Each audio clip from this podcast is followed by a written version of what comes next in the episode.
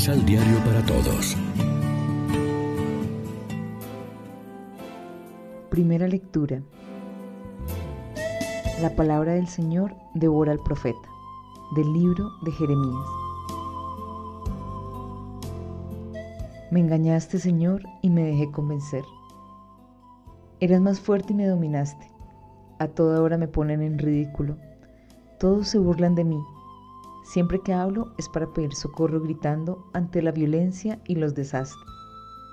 La palabra que el Señor me encomendó ha hecho de mí el blanco permanente de ultrajes y sarcasmos. Y cuando resuelvo no pensar más en Él, ni volver a hablar en nombre suyo, entonces su palabra, reprimida en mi pecho, se convierte en fuego que me devora las entrañas, y me canso luchando, pero no logro detenerlo. Palabra de Dios.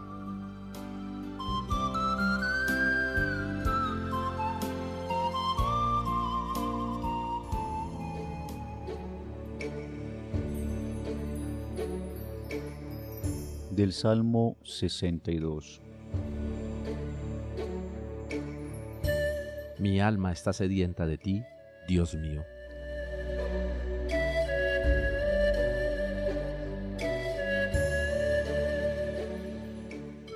Oh Dios, tú eres mi Dios, por ti madrugo, mi alma está sedienta de ti, mi carne tiene ansia de ti, como tierra reseca, agostada sin agua. Mi alma está sedienta de ti, Dios mío. Como te contemplaba en el santuario, viendo tu fuerza y tu gloria, tu gracia vale más que la vida, te alabarán mis labios. Mi alma está sedienta de ti, Dios mío. Toda mi vida te bendeciré y alzaré las manos invocándote. Me saciaré como de manjares exquisitos, y mis labios te alabarán jubilosos. Mi alma está sedienta de ti, Dios mío. Porque fuiste mi auxilio, y a la sombra de tus alas canto con júbilo.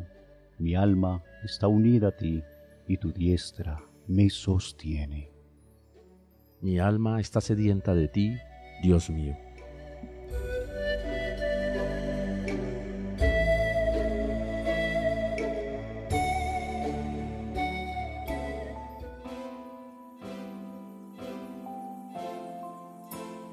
Segunda lectura de la carta de San Pablo a los romanos.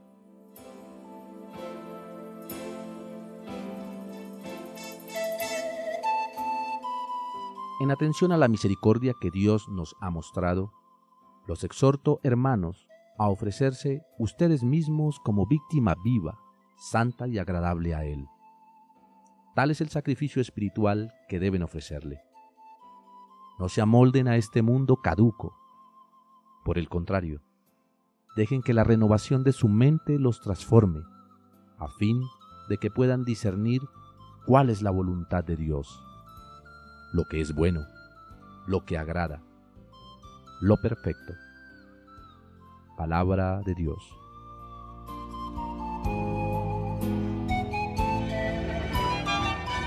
Proclamación del Santo Evangelio de nuestro Señor Jesucristo, según San Mateo. A partir de ese día, Jesucristo comenzó a explicar a sus discípulos que debía ir a Jerusalén y que las autoridades judías, los sumos sacerdotes y los maestros de la ley lo iban a hacer sufrir mucho. Les dijo también que iba a ser condenado a muerte y que resucitaría al tercer día. Pedro lo llevó aparte y se puso a reprenderlo, diciéndole, Dios te libre, Señor. No, no pueden sucederte esas cosas. Pero Jesús se volvió y le dijo, Detrás de mí, Satanás, tú me harías tropezar. No piensas como Dios, sino como los hombres. Entonces dijo Jesús a sus discípulos, El que quiera seguirme, que renuncie a sí mismo, que cargue con su cruz y que me siga, pues el que quiera asegurar su vida la perderá, pero el que pierda su vida por mí la hallará. ¿De qué le servirá al hombre ganar el mundo entero si se pierde a sí mismo? pues de dónde sacará con qué rescatar su propia persona. Sepan que el Hijo del Hombre vendrá con la gloria de su Padre, rodeado de sus ángeles, entonces recompensará cada uno según su conducta. Lección Divina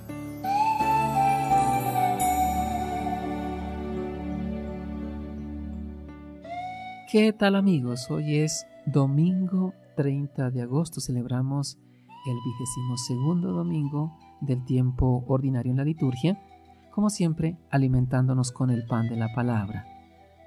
Quien pierda la propia vida la encontrará. Quien comprende bien el misterio de Jesús y la naturaleza de su misión, comprende también qué significa ser discípulo.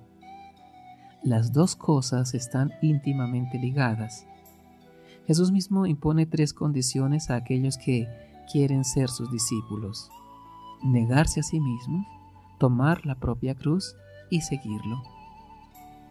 ¿A quién le gusta la cruz? Ya nos lo avisó Jesús no nos prometió nunca que su seguimiento sería fácil y cómodo. Cargue con su cruz y sígame.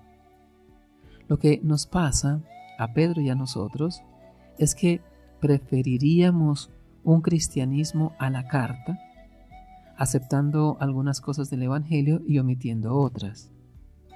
Pedro se encontró muy a gusto en el monte Tabor, presenciando la transfiguración del Señor pero en el Calvario, al pie de la cruz, no se le vio.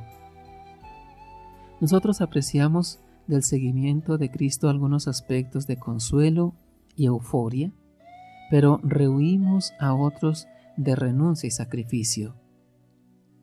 En este sentido, Pedro es un prototipo de seguidor de Cristo, no porque todo lo entendiera e hiciera bien, sino precisamente porque sintió las mismas dificultades que sentimos nosotros en el seguimiento de Cristo. Coexisten en nosotros momentos en que profesamos con sinceridad la fe y al amor a Cristo, y otros en que somos débiles y pensamos como los hombres y merecemos reproches serios de Jesús. La cruz la tenemos como adorno en las paredes y colgada en el cuello. Pero la cruz es seria, habla de renuncias, sacrificio, muerte. Reflexionemos. ¿Cómo afrontamos la vida? ¿Con la lógica de Dios y de Jesús o con la de los hombres y la de Pedro? Oremos juntos.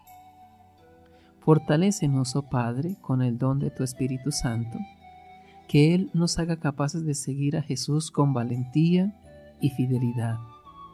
Nos haga sus imitadores en hacer de ti y de tu reino el punto central de nuestra vida. Nos dé la fuerza para soportar las adversidades y dificultades, para que en nosotros y en todos surja gradualmente la verdadera vida. Amén. María, Reina de los Apóstoles, ruega por nosotros.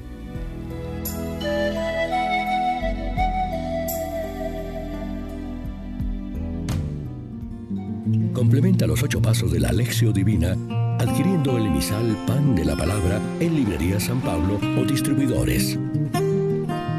Más información www.sanpablo.co Pan de la Palabra.